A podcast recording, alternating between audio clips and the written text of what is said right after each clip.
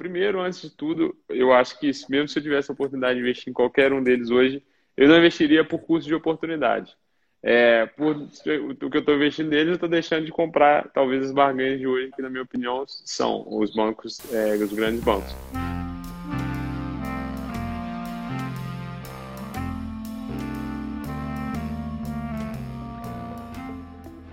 A carteira de investimentos no método Jovens Independentes tem dois grandes pilares: estabilidade no presente e impulso para chegar nos seus resultados no futuro. Quatro agentes são responsáveis por fazer esses pilares acontecerem: equilíbrio, também chamado de ativos fortes, mobilidade, apelido para reserva líquida, e parceria, conhecido como empresas, e por fim, fluxo de caixa que conseguimos com os fundos imobiliários. Aqui nesse podcast eu vou te mostrar como focar nesses quatro agentes para conseguir montar a carteira necessária e se tornar um jovem independente. Lembre-se, as dificuldades para escolher os melhores investimentos passam, mas os benefícios de ser um jovem independente são para sempre.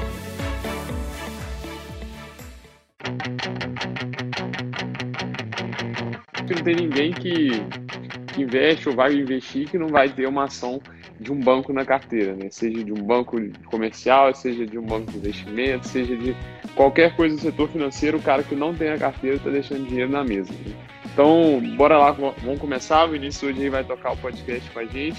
Como a Albizão já adiantou, hoje a gente vai falar dos bancos. Os bancos é, é um dos meus setores favoritos, já adiantando aí. E dando uma introduçãozinha, né, antes da gente propriamente entrar, os bancos brasileiros são os bancos mais rentáveis do mundo e, e é um setor, um segmento que está muito em voga. Não só agora, mas eu posso dizer aí, nos últimos 20, 30 anos, é um dos setores que mais cresce no Brasil. E agora a gente está tendo diversas dúvidas sobre esse segmento. E é por isso que eu vim trocar essa ideia com a Mizão hoje, para a gente esclarecer um pouco sobre essas dúvidas, esclarecer um pouco sobre tudo que está acontecendo nos bancos e entender se ainda faz sentido ter esses bancos na carteira ou não. Então vamos lá, Mizão. Para começar, é, eu queria dizer, eu queria conversar um pouco para você o que, que os bancos representam historicamente, né? Então, o que, que são esses bancos historicamente falando dentro da, da Bolsa Brasileira? Vamos lá. É, os bancos, para mim, é, hoje são, vamos dizer assim, não só para mim, né, mas para a Bolsa, para todos os investidores como um todo, são é, as empresas mais relevantes que a gente tem de, mercado, de capital aberto. Por que relevantes? Porque são as empresas que mais lucram, as maiores, as que, mais, as que têm maior valor de mercado. Então não tem como você é, investir seu investidor sem entender, sem analisar e sem ter bancos na sua carteira. Né? E o que, que eles significam na, na carteira do método jovem independente? Né? Eles estão ali dentro da parte de ações de dividendos, né? as ações que a gente busca um retorno, principalmente através de dividendos. Lógico que, é, inclusive, a gente vai falar mais sobre isso durante o podcast aqui, mas é, eu acredito que hoje, aos preços que os bancos estão, né?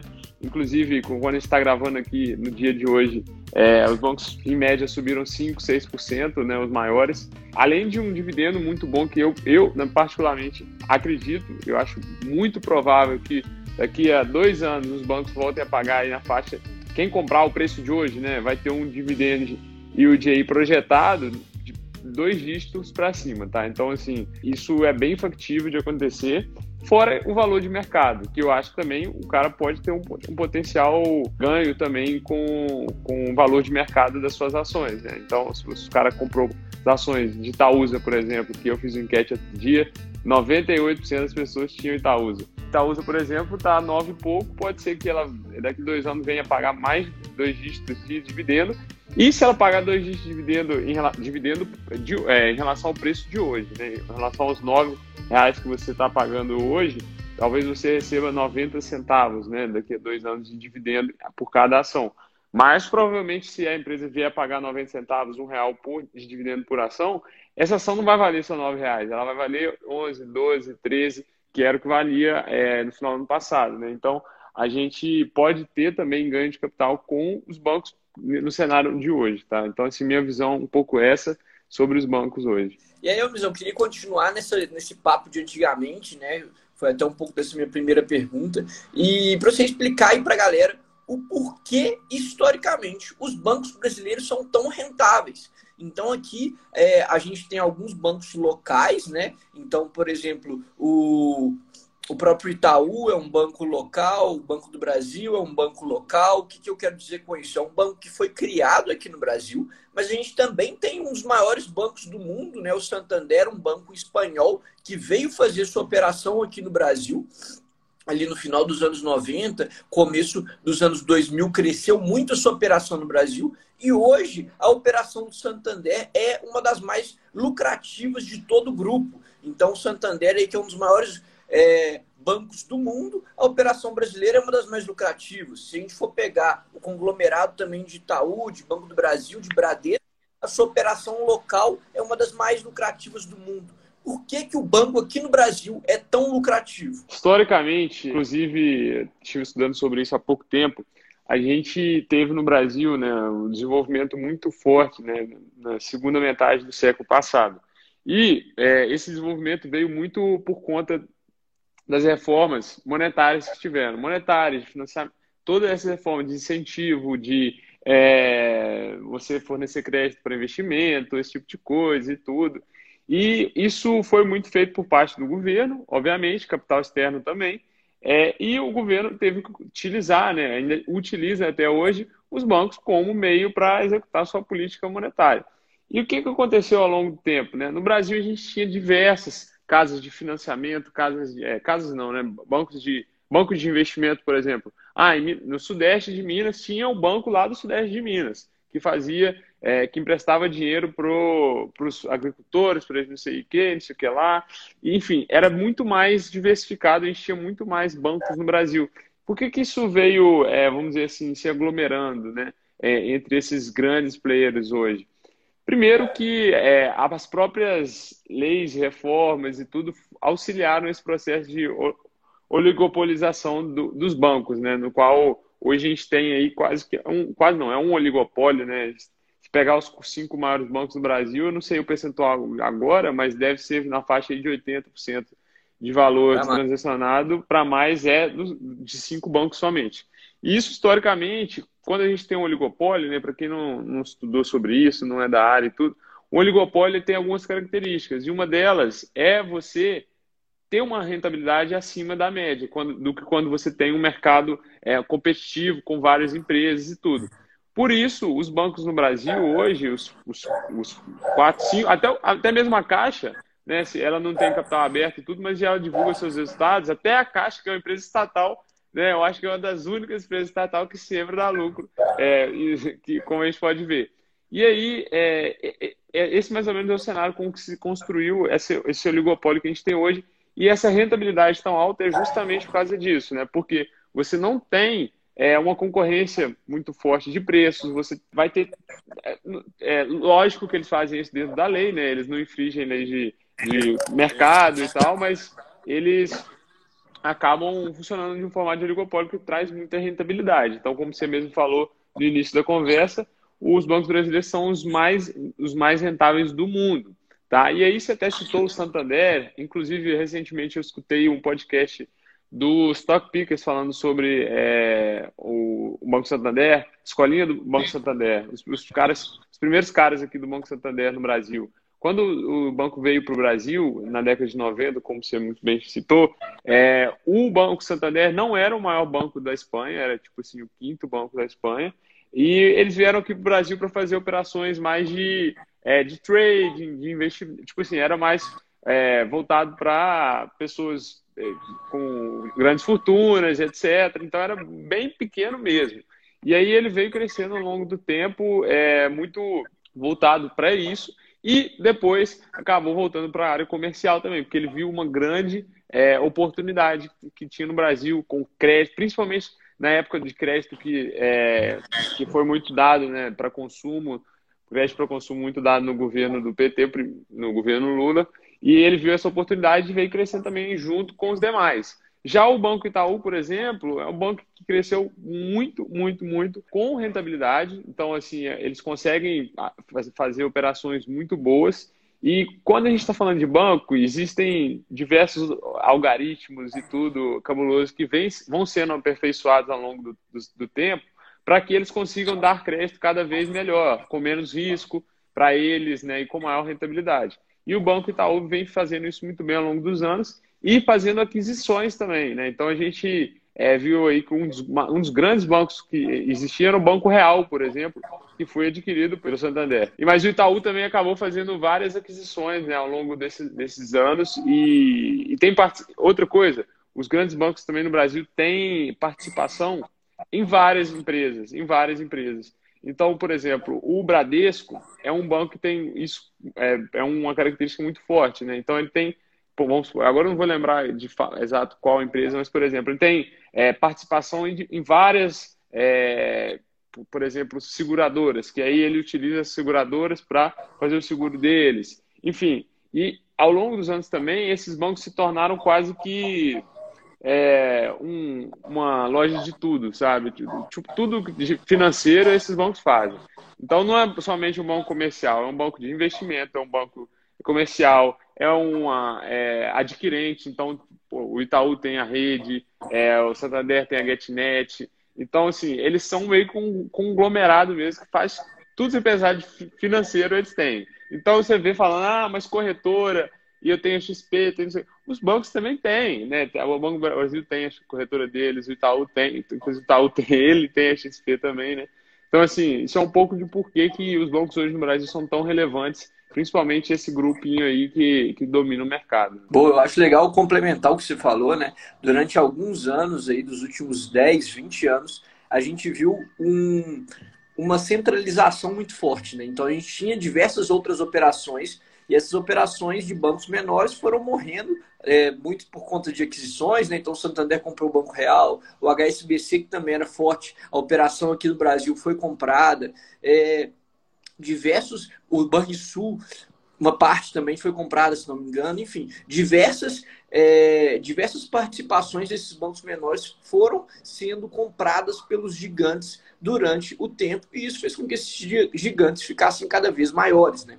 Contudo, Amizão, nos últimos anos, até mais recente, eu posso falar aí, é, nos últimos três, quatro anos que a gente vem realmente vendo uma despolarização desses bancos. Então a gente começou com os bancos digitais, né? Então a entrada do Banco Inter, a entrada do Nubank, a entrada do C6 e agora a gente está vendo, é, não sei se você está acompanhando, se isso é um feeling só meu, mas o que queria ter pedido sua opinião, mas a gente está vendo grandes players também começando a virar banco comercial. Então, a gente teve a própria, a, o próprio BTG anunciando há duas, três semanas atrás a entrada do BTG, BTG+, então vai ser o banco comercial do BTG. A própria XP está com esses planos também de começar um banco comercial. Então, eu acredito que o que era uma caixa preta está sendo aberta. Então, primeiramente por esses bancos digitais que estão aí com é, milhões e milhões de clientes fiéis, o que é muito importante a gente dizer, né? Que não é só clientes, é cliente fiel, é cliente, é fã. Então, a gente tem 30 milhões de pessoas que são fãs do Nubank de brigar na rua, igual time de futebol. A gente tem 5 milhões de, de laranjas do, do Banco Inter, que é a mesma coisa. O meu é melhor que o seu, eu vou defender até a morte. O C6 também está entrando agora com a tagzinha do, de de pedágio, né? Então, quando você faz a conta, além de você ganhar todos os benefícios de um banco digital, você ainda ganha uma tagzinha de pedágio, que é muito vantajoso, porque a gente geralmente paga essa tag de, de pedágio. Enfim, os caras estão entrando com os dois pés na porta mesmo, estão entrando para derrubar e eu queria saber o que, você acha, como que os grandes bancos vão reagir, né? Os grandes bancos que sempre tiveram problema em atender o público, então nunca atenderam de uma forma que o público ficasse 100% satisfeito. Os grandes bancos que dificilmente olhavam o interesse do consumidor, né? olhavam o interesse da população, estava muito mais ligado no interesse do próprio banco, até por isso que tinha as maiores rentabilidades do mundo. Eu queria saber o que, que, você acha dessa caixa preta sendo aberta. Qual que é o futuro que você acredita que esses bancos terão com esses outros diversos entrando no mercado? Muito legal sua fala. Vou até dividir em dois pontos principais. Né? O primeiro deles é sobre a questão da fidelidade, né? como você falou. Os bancos digitais, eles têm abocanhado, né? vamos dizer assim, uma parcela da população, em média, mais jovem, né? em média mais jovem, e que busca, tem hábitos de consumo diferentes, tem é, seu dia a dia diferente, e eles têm atendido muito melhor esse, esse público com os seus serviços, tá? Isso não tem, não tem discussão, é fato e é realidade mesmo. Porém, eu acho que esse, tra esse trabalho deles, né, e muito bem feito, é muito de longo prazo. Por quê? Porque é, ou, você pode, assim, pode ser uma bolha que a gente viva e tudo, mas é, você, se você perguntar a pessoas próximas mais velhas, é, muitos deles também têm uma, não sei porquê, tá? Talvez seja preguiça, talvez seja é, que a, essas pessoas mais velhas não, não, não, são, são mais, vamos dizer assim, ah, tá bom, tá isso aqui, não vou mudar e tal. Dificilmente você vai é, pega uma pessoa que você conhece, sua avó, seu avô, ou até mesmo pai, mãe, não sei os seus, pode ser assim, lógico, tem casos e casos, mas em média eu acredito que eles também acabam sendo muito fiéis, assim, aos, mesmo aos grandes bancos. Então, assim, se o seu pai foi, meu exemplo, meu pai, a primeira conta que ele teve foi no Banco do Brasil, e lá que ele fez, fez o financiamento da casa dele, e não sei o quê, e isso também causa uma fidelidade muito grande é, dessa geração, tá? Então, a gente está falando aí de, para mim, na minha opinião, pessoas aí que têm mais de 40 anos, todas elas, é, isso negócio de, de banco digital ainda é muito novo, tá? Eu acredito que tem pessoas que tenham conta já em banco digital mais velhas, mas é, a gente ainda tem alguns anos aí, pelo, eu diria pelo menos 20, 30, para de fato é, a geração que começou lá atrás só com os grandes bancos, é, vamos dizer assim, ele morrendo de fato, né? E, e, e, aí a gente, e a gente, essa geração que está começando a ter sua vida financeira agora e tudo, que vai começar também a ter mais recursos, né? Vai ter começar a ter, ganhar mais dinheiro e tudo. E eu acho que a longo prazo, longo mesmo, 10, 20 anos, aí sim eu acho que esses bancos vão começar a ter uma rentabilidade é, pelo menos atrativa do ponto de vista de investimento, tá? E, e é o outro ponto agora que você falou é sobre assim esses bancos estarem indo para o mercado do, do, dos grandes bancos, né? Então XP tendo cartão de crédito, conta corrente, não sei o quê, empréstimo, seguro, previdência, é, e os bancos digitais também. É sim verdade, eles estão começando com essas iniciativas. Porém, existe um grande limitador, assim, na minha opinião. Primeiro que são os canais de distribuição deles é, não são tão fortes. Então, por exemplo, você tem o Itaú, é, que ele tem a parceria com a Porto Seguro, que é um dos maiores seguradores de carro. E aí, você chega na concessionária, qual que é o, o concessionário já tem o conchavo de financiamento com o Itaú. Então, você vai financiar com o Itaú. E o Itaú já tem um negócio com o Porto Seguro. Então, tipo assim, meio que é um, são produtos ali que meio que uma, uma cesta de produtos já muito entrelaçada, sabe? Eu acho que é um caminho muito longo assim para esses é, novos players chegarem lá, tá? E um outro e outro ponto, né, que é super relevante a gente comentar, cerca de 30 a 40% da do lucro, né, do, da geração de lucro desses grandes bancos advém de empréstimo bancário, que é o, o vamos dizer assim, o modelo de negócio de um banco é o comercial é pegar dinheiro e emprestar, mais caro, né? E eles, esses bancos pequenos eles não conseguem nem brincar disso. Porque um banco do Brasil, ele tem lá uma carteira de crédito, o Itaú, agora o Banco do Brasil eu não sei de fato, mas deve ser próximo. É, o Itaú tem lá uma carteira de crédito de 800 bilhões. Da onde que o Nubank vai tirar que seja 10 bilhões para emprestar, assim, para emprestar, ou é, 100 bilhões de um dia para a noite, em um ano, acho muito difícil, né? Então, nesse mercado de, de, de, fintechs, por exemplo, quando você fala, pô, fez uma captação de um bilhão de, de reais, já é muita grana. Aí você vê um grande banco, um bilhão de reais, é nada, né? Então, assim, mais ou menos essa é a dificuldade que eu vejo. Então, é assim o jogo que está acontecendo, mas assim, para ter impacto realmente, eu acho que é um longo prazo mesmo, tá? Então, se você está investindo com, com, com horizonte aí de, é, de quatro anos, cinco anos, eu acho que tem, vai ter pouquíssimo impacto. E se você está investindo um horizonte de 10, 20 anos, aí sim as fintechs começam a ficar atrativas, mas não dá para investir nelas ainda, né? É, porque elas não têm capital aberto a maioria e tudo. Mas um, um, outro ponto, né, que eu acho que a gente pode até falar mais depois é, pô, é, quem tem dinheiro para uma uma, o jogo de, eu estava até comentando isso outro dia com o Vitor, amigo meu, amigo nosso, né? O jogo de, o jogo de startup, cara, é vender. O, o criador ele está ali para vender startup. E aí, eu acho muito que essas startups aí, pô, bateu uma grana legal, tá valendo. É, tipo assim, tem umas ou outras que não, né? O Nubank, por exemplo, não, não, não se vendeu ainda, né? Mas tem outras que, na minha opinião, vão, vão e não, não faz mal nenhum, mas vão rodar, né? No sentido assim, mais é, cru da palavra. Eu acho que pode acontecer isso também. Vão virar comida para os tubarões. Exatamente. O, eu até complementando um pouco o que você falou, contando umas histórias, né? Eu gosto de contar caso. É, recentemente aqui em casa a gente foi trocar muita ideia sobre isso. Eu conversei tanto com a minha avó, tanto com, meu, com minha mãe, com meu pai. Então, uma galera bem mais velha. Minha avó tá para fazer 80 anos agora. Minha mãe também já tem mais de 50. E, e a minha avó, cara, a gente foi investir o dinheiro junto, uma grana legal.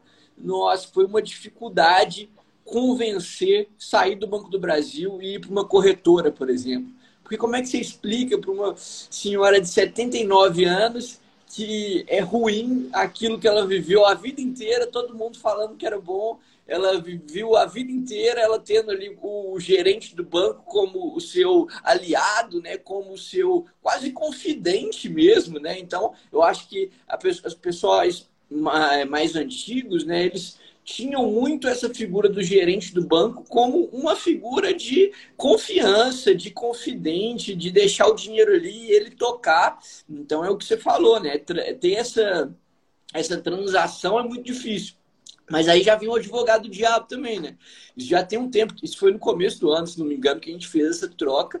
E aí já tem uns dois meses que o dinheiro dela deu, um puta, deu uma puta rendida com os investimentos que a gente fez. Aí ela, ô Vinícius, esse negócio de XP que você falou para eu colocar é bom mesmo, né? Não sei o quê, como assim? Já tô ganhando dinheiro. Comecei a ganhar dinheiro, a moça recebi uma carta que outro dia que meu dinheiro tinha rendido tanto, dá até para viajar, não sei o quê. Então, acho que tem todo esse lado de confiança, mas o lado da rentabilidade muitas vezes também fala mais alto, né? Então é muito interessante a gente ter esses, esses ponto e esse contraponto. Eu acho que vem muito do que você falou também na questão dos seguros. É lógico que esses grandes bancos, esses grandes seguradoras têm muito mais ponto de distribuição, tem muito mais viés, muito mais ruas para esses produtos saírem. E é, foi por isso que cresceu tanto, né?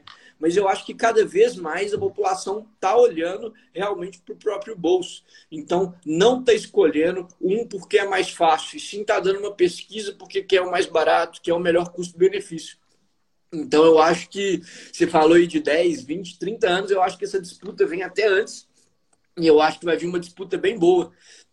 Ao meu ver, opinião pessoal, lógico, é, eu acho até que esses grandes bancos vão ter que dar uma remodelada no, de como é o serviço deles, e até o que eles já estão fazendo aos poucos, né? Então eu acredito que essa remodelada vai continuar. E isso tem de ser muito interessante para nós que somos consumidores, né? Então os maiores beneficiados nisso tudo somos nós e como consumidores. Agora, como acionista, eu queria saber um pouco o que você acha desses grandes bancos é, na carteira do jovem independente, né? Para quem não sabe, a gente tem, o Almir abriu uma carteira pública, então mensalmente. Expliquei para o pessoal, Mizão, um pouco do que é a carteira Jovens Independentes e aí depois já explica um pouco o porquê você tem dois bancos na sua carteira, porque você tem Banco ABC, que não é tão falado, né? não é tão conhecido, e por que você tem Itaúsa, que aí sim é um dos mais conhecidos. Show de bola, Vinícius. Vamos lá. É, Carteira do Jovem, um projeto que eu iniciei porque a maior dificuldade que eu tinha, venho vendo né, das pessoas que estão começando a investir, principalmente jovens, né? E quando eu falo começando, a pessoa pode pensar assim, ah, é um mês, dois que eu invisto. Não, quem está investindo há um ano, dois, está começando ainda, né? Ainda tem dificuldades, ainda tem, é, ainda não viveu o suficiente, ainda não, é, principalmente porque a pessoa não é da área, né? Ela, o, o foco principal dela é outro e mesmo com um ano, dois, ela não conseguiu ainda ter uma segurança de fato porque ela está fazendo, uma, uma rentabilidade às vezes também não conseguiu. Então eu criei essa carteira na qual eu invisto publicamente para as pessoas se inspirarem, né? não copiar, obviamente, que a gente não faz recomendação nenhuma de compra ou venda de um ativos, é, e é basicamente para se inspirar no, na forma como um jovem deve investir, beleza? Então, a gente olhando para o presente, porque o jovem precisa de estabilidade, mobilidade no presente e para um futuro também muito melhor. Né? Então, é, a gente não quer depender de INSS, a gente quer ter certa liberdade, é, tanto de escolher o que a gente vai trabalhar, tudo nessa nossa vida no futuro. Então, a carteira de um jovem tem que estar bem alinhada com esse lado pessoal e profissional. E a gente começou esse projeto, né? E dentro da carteira a gente tem essas duas ações. Só antes de você começar, Luizão, só frisa para o pessoal aí, que eu acho que é muito interessante, é que você está fazendo isso com pouco dinheiro, né? Então você começou aí com mil reais, vai fazer aportes mensais também pequenos, para a galera realmente entender que não é a base para você ter sucesso, não é o quanto você investe, mas o quando você começa. Então eu acho que isso é um dos primórdios para nós que somos jovens e é isso que você está pregando, né? Exatamente, cara. Eu até vou fazer, depois eu, você me deu uma ideia boa aqui agora. Depois eu vou fazer um estudo para ver é, se o Warren Buffett tivesse começado, é, se eu não me engano, ele começou com 12, 13 anos. Se ele tivesse começado com 30, eu, eu queria ver quanto que ele ia ter hoje a menos, tá? Eu vou fazer esse estudo que vai ser legal, o pessoal vai ver a diferença que faz. É, e aí, dentro da carteira, a gente tem essas duas ações, né? Dentro do setor de dentro do setor financeiro, né? E também que fazem parte da, da, das, das, empresas de dividendos da nossa carteira, é, da carteira que eu invisto é, publicamente. E Itaúsa, por quê? Por que Itaúsa? Porque, na minha opinião, é um dos, é um dos cases assim, com, com melhor, é, vamos dizer, com um risco muito baixo, na minha opinião. Assim, pode ser que a relação risco-retorno não seja a melhor de todas, tá? É, mas o risco é mais, assim, o risco, a Itaúsa a nove reais, é, para mim é um risco, assim, é mais arriscado deixar o dinheiro no poupança, sabe? Então, é, eu acho que Itaúsa, esse preço é realmente um risco muito baixo. O retorno, eu acho que vai ser um retorno bom também, tanto em dividendos quanto em, é, em valorização da ação mesmo, a médio e longo prazo. Por quê?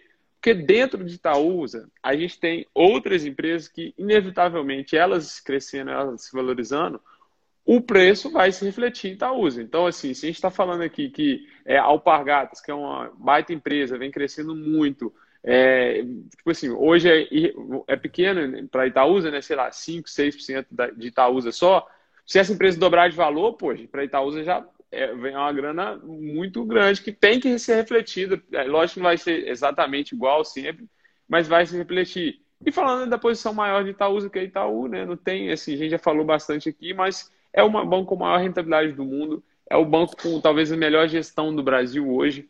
É, é um banco que aloca capital muito bem, igual eu falei, vem fazendo aquisições ao longo dos últimos anos e acertou assim na veia né, a aquisição da, da XP, né, que é, muito se pergunta quando que a XP passa o Itaú.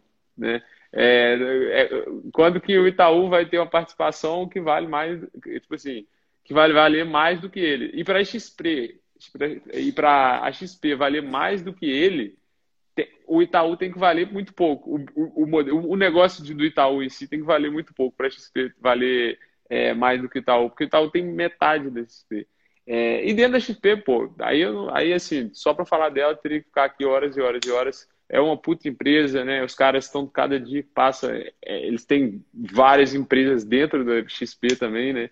seja pequena, média, grande. Então, assim, não tem nem o que falar, sabe? E meu case de Itaúsa é mais esse. O risco, para mim, é praticamente zero e eu vejo um retorno é, não assim extraordinário, mas sim positivo a, a, médio e longo prazo, tá? Então, não tem esse erro, não. E através de Itaúsa eu estou exposto a Itaú e XP, que também está dentro daquele bolo lá que a gente falou, né? De fintechs que estão disruptando, é, sendo disruptivos aí no mercado. É, então a minha tese é essa. E Banco ABC, já é uma tese um pouco, fora mais, um pouco mais fora da caixa, né? É, é um banco de médio porte, né? Um banco hoje de valor de mercado, se não me engano, menos de 10 bilhões de reais. Então um banco 20, é, 20 vezes menor do que o Itaú, 20, 30 vezes menor, por exemplo.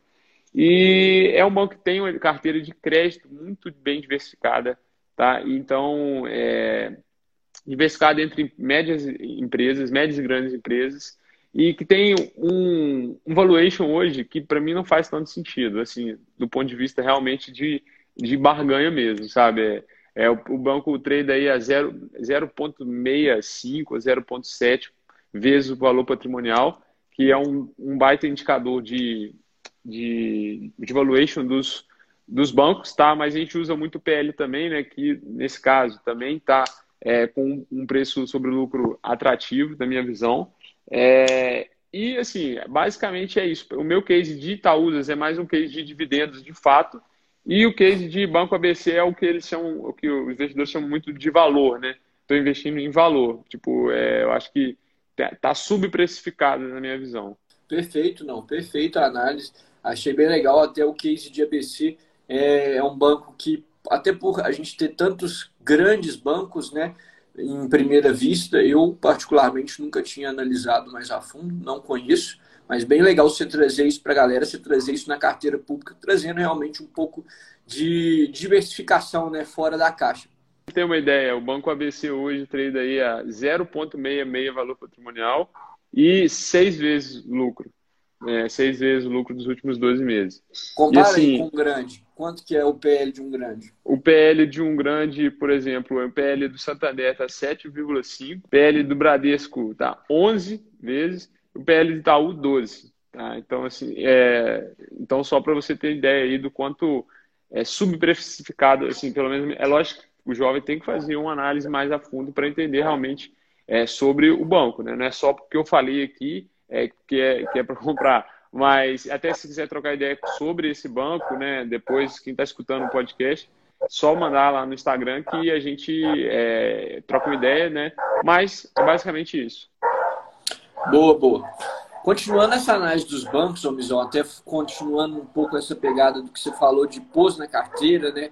Entrando por que você analisou, como você fez essa análise, a gente tem lá dentro do nosso método de jovens independentes, dentro do próprio método Sniper, que é o método para escolher as ações propriamente ditas, né, o passo a passo para escolher as ações, a gente tem ali alguns checks para dar na hora de, de escolher uma ação. Né? Então, primeiro a gente faz isso, depois aquilo, depois aquilo, enfim, tem realmente uma rota, um caminho para ser seguido. Só que o business dos bancos são bastante diferentes do resto das empresas, né? Então, os bancos, por exemplo, não têm endividamento propriamente dito. É uma, é uma particularidade muito forte desse segmento. Eu queria saber como que você analisa isso, tem diferença para analisar um banco do que para analisar uma outra empresa, como que você vê essas particularidades do setor financeiro? De bola. É, basicamente, a gente vai ter os indicadores que é, como eu falei, os principais aí para a gente olhar é rentabilidade mesmo, que a gente vai olhar o ROI, né, é, o ROI dos bancos, e de múltiplos a gente vai olhar realmente o, o múltiplo PL, tá? E o preço sobre o valor patrimonial, para quem quiser fazer uma análise mais profunda e tudo, pode utilizar também, que é bem é, útil, tá? Mas o PL é o que a gente sempre vai utilizar, lembrando sempre que tem que olhar o, o PL normalizado, né? Porque às vezes você pega lá um, um PL que o banco teve um lucro absurdo em um mês por causa de alguma operação lá e num trimestre muda todo o, o, cálculo do PL que vai te dar uma informação errada, né? A gente tem que sempre olhar isso. Mas o que, que é, você tem que olhar de fato no banco? Sempre voltar no, no, modelo de negócio, né? Então, assim, cada banco vai ter um modelo de negócio, pode ser que seja parecido, né? Mas vai ter um, diferenças. Por exemplo, o Banco do Brasil é um banco que tem a carteira de crédito muito exposta ao, ao setor agro, né? E isso é uma vantagem, porque o risco é muito baixo, né? A gente está vendo aí o setor agro na contramão de tudo, crescendo, crescendo, crescendo, exportando. É, já o Banco Bradesco, por exemplo, tem é, é um banco que tem seguros muito forte, então a receita dele de seguros é muito grande.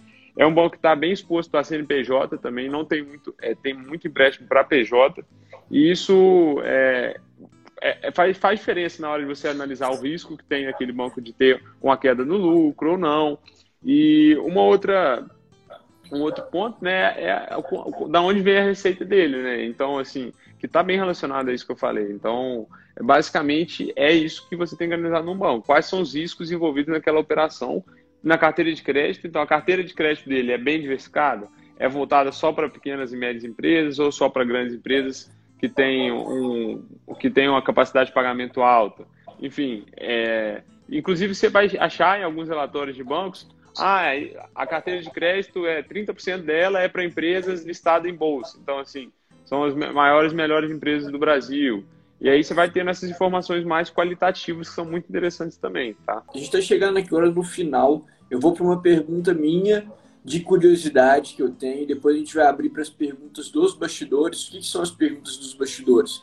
A gente, antes de fazer essa live, a gente coloca uma caixinha de perguntas e tem sempre uma galera que coloca lá sua contribuição, que pergunta. Até se você quer, que está ouvindo aí o podcast ou que está aqui ao vivo com a gente, quiser deixar uma pergunta para a próxima live, é só entrar na nossa caixinha de pergunta e perguntar lá que a gente está sempre respondendo. Então, primeiramente, uma pergunta minha, Obisão. É, hoje, né, o Banco Inter ele tem ações listadas na bolsa, então se eu quiser ser sócio do Banco Inter, eu consigo.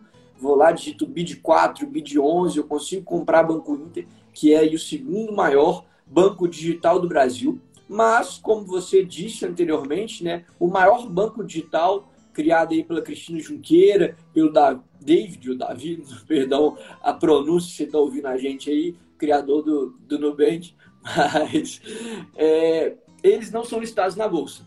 Eu queria saber, se você tivesse oportunidade de investir né, nos dois aí, no Inter você tem, mas no, no Nubank não tem, vamos pôr a hipótese que você tenha a oportunidade de investir em qualquer um dos dois, qual que você investiria e por quê? E qual desses bancos digitais você está colocando mais fé que vai incomodar esses grandões? Qual banco digital você acha que, que vem realmente para fazer barulho? Ó, primeiro, antes de tudo, eu acho que mesmo se eu tivesse a oportunidade de investir em qualquer um deles hoje, eu não investiria por custo de oportunidade é, por o que eu estou investindo neles, eu estou deixando de comprar talvez as barganhas de hoje, que na minha opinião são os bancos, é, os grandes bancos.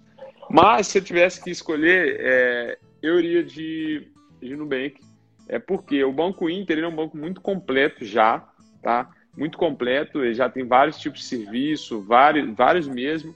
É, então, seguro, cartão de crédito, cashback, não sei o quê é, enfim, um, é, plataforma de, de corretagem, é, de investimentos e tudo, mas ele não conseguiu ter uma escala muito grande ainda, né? Então, assim, eu acho que no Nubank é, ele conseguiu essa escala primeiro e agora ele está chegando na fase de é, colocar, porque se você ver as funcionalidades do Nubank, agora são poucas, assim, eles têm cinco anos, sei lá, três anos que eles tem um cartão de crédito e vem implementando uma coisinha ou outra, mas, tipo assim, o que eles estão fazendo está bem feito. Então, o cartão de crédito, pô, era bem feito.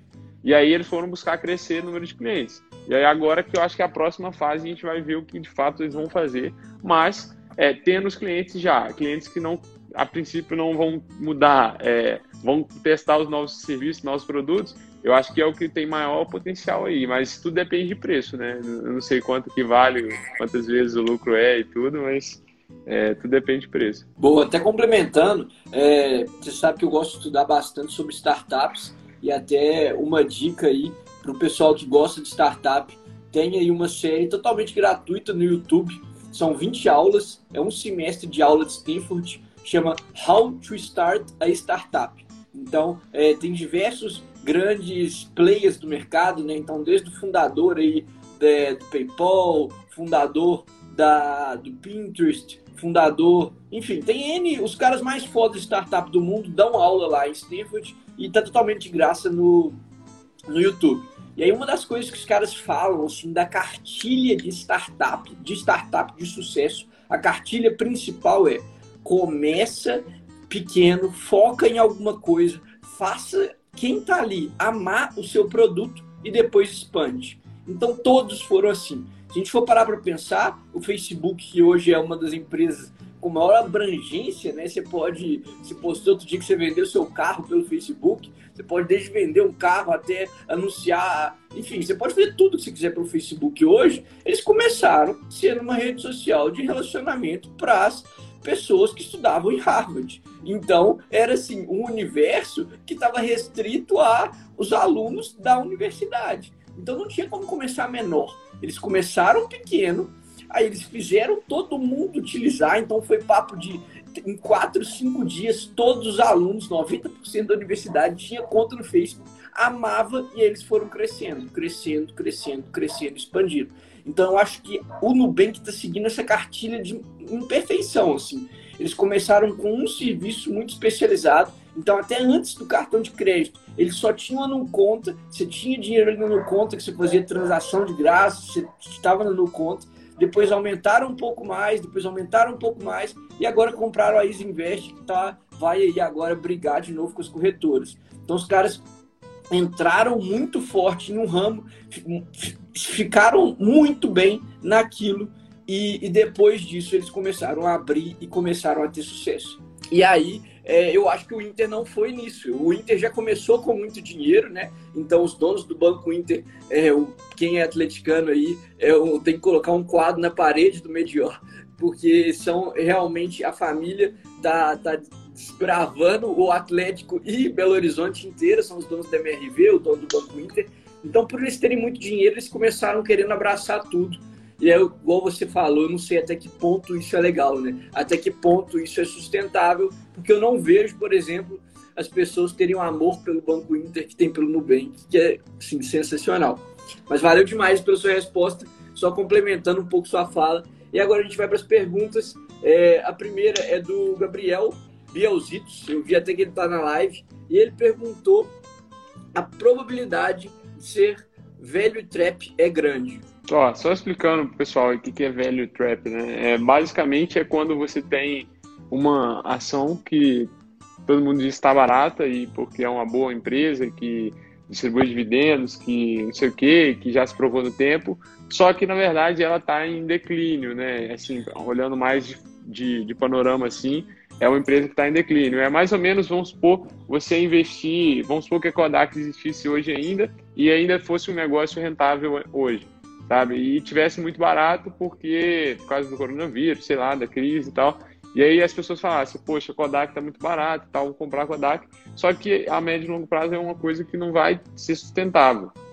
É mais ou menos isso que é value trap, né? Você ir para coisas que parecem estar baratas, mas na verdade não estão, porque no futuro vão realmente ter uma queda nos lucros, queda na receita e possivelmente até é, quebrar ou fechar, enfim, e na minha opinião, não, tá? Não, não é não. É, os bancos não são, é, não tem essa característica hoje, porque igual eu falei, vai ter um movimento sim de concorrência, tá? Mas concorrência. Assim como os bancos estão entrando agora, pode ser que eles diminuam um pouco a rentabilidade dos grandes bancos, mas é, dificilmente vai fechar um, um, um, Esses cinco bancos aí que a gente tem no Brasil, eles não vão fechar. Eu, assim, posso pôr minha mão no fogo que eles não fechem em 20, 10, 20, 30 anos. Né? Pode, ser, pode ser que eles até se juntem, né? quem sabe? Uma fusão aí absurda de um Itaú com, com o Bradesco, mas é, eu acho que não, é, não entra nesse, nesse quesito aí, não. Aí tem uma pergunta também do Luiz Sérgio, ele fala um pouco do Pix, né? Explica aí pro pessoal um pouco o que é o Pix, essa nova funcionalidade que está sendo lançada agora pelo Banco Central, e aí depois eu leio a pergunta dele. O Pix nada mais é do que uma forma de transferência, assim como é, a gente tinha, por exemplo, o TED, o DOG, que é transferência entre contas. É uma forma um pouco diferente, assim, não é exatamente igual e que vai facilitar, né, vai baratear as transferências para os usuários, né, de todos os bancos.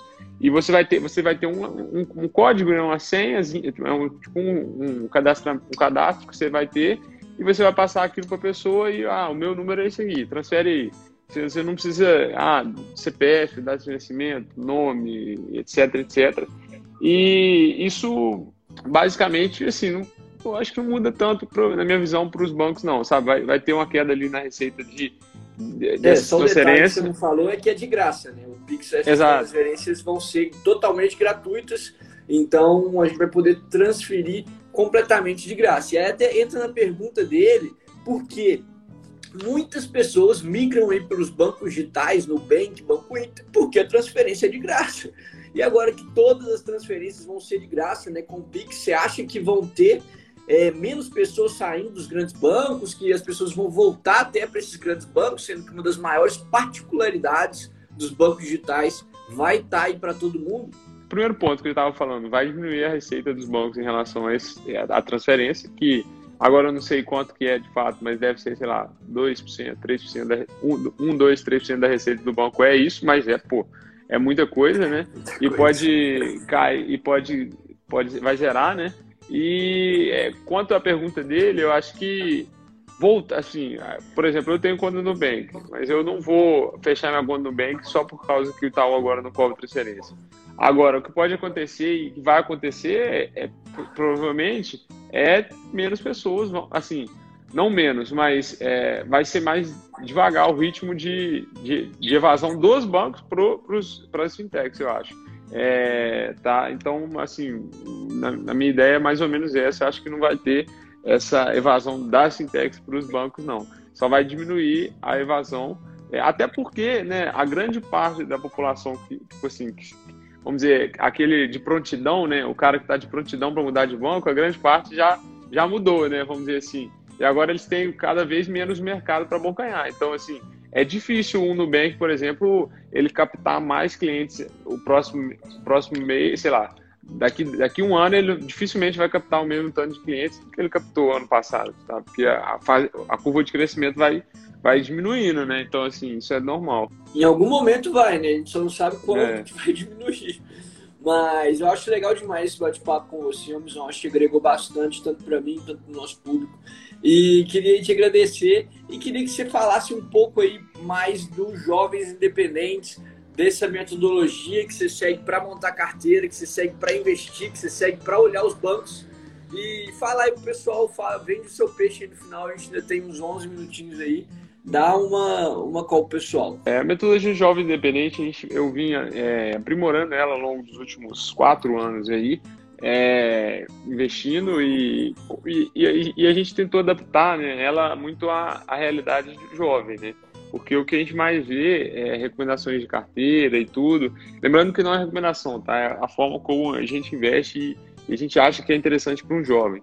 É, as, essas formas elas são muito genéricas, né? São para pessoas já com, com né, estabilizados, com é, família, sei lá, enfim, são para pessoas mais velhas. E essa metodologia ela olha muito para o presente, para o momento que o jovem está, né, que é 20 e poucos anos, está começando sua vida pessoal, profissional, financeira. É, então ele tem que ter certas é, características ali na carteira para que auxiliem ele a tomar decisões no curto prazo que vão ter impacto na vida toda. Né? Então, assim, a nossa carteira, metade é voltada para o presente, e aí a gente tem as formas de escolher os ativos. Seja é, a nossa reserva líquida, seja os ativos fortes, que vão dar essa estabilidade em momentos de caos, em momentos de crise. E na parte futura a gente tem as parcerias e o fluxo de caixa que vai nos ajudar a fazer uma bola de neve com o nosso patrimônio. Né? Então, mais aporte, mais dividendos, mais aporte, mais e, e aquilo vai crescendo ao longo do tempo. Tá? Então, essa, essa estratégia que a gente investe, que, que eu ensino os alunos é, todos a investirem, que tem dado muito certo e está muito casado com a, a situação que os jovens têm, que os jovens vivem é, e para quem está começando também, né, principalmente. Então, assim, se você já investe há 20 anos, que acho difícil alguém estar tá aqui investir há 20 anos, né, inclusive é possível até pessoas que nem tenham 20 anos, é, talvez o método não seja tão tanto para você. Mas se você investe há 4, 5, 6 anos, 3, 2, é, um, um mês, não investe ainda. É, então, assim, é, vai ser muito útil. E né, se você quiser conhecer um pouco mais, é só você clicar no link da minha bio e lá você vai ver um vídeo que eu fiz de 30 minutos só explicando sobre o método. Então, eu explico tudo, como funciona, como não funciona, qual é a estratégia, tudo detalhadinho como funciona. Até quem quiser ver o vídeo e começar a aplicar, né, já consegue. Então já consegue pegar o vídeo e começar a realmente investir. Então acho que está muito legal, pessoal, dá uma olhada no link da bio do que lá tem tudo isso. Finalizando aqui então, visão mais uma semana, mais uma live, mais um podcast hoje sobre os grandes bancos. Queria te agradecer, queria agradecer todo mundo que mandou pergunta, queria agradecer todo mundo que ficou aqui presente com a gente durante a live e todo mundo que está ouvindo isso no podcast. Então é isso. Grande abraço. Valeu, tamo junto.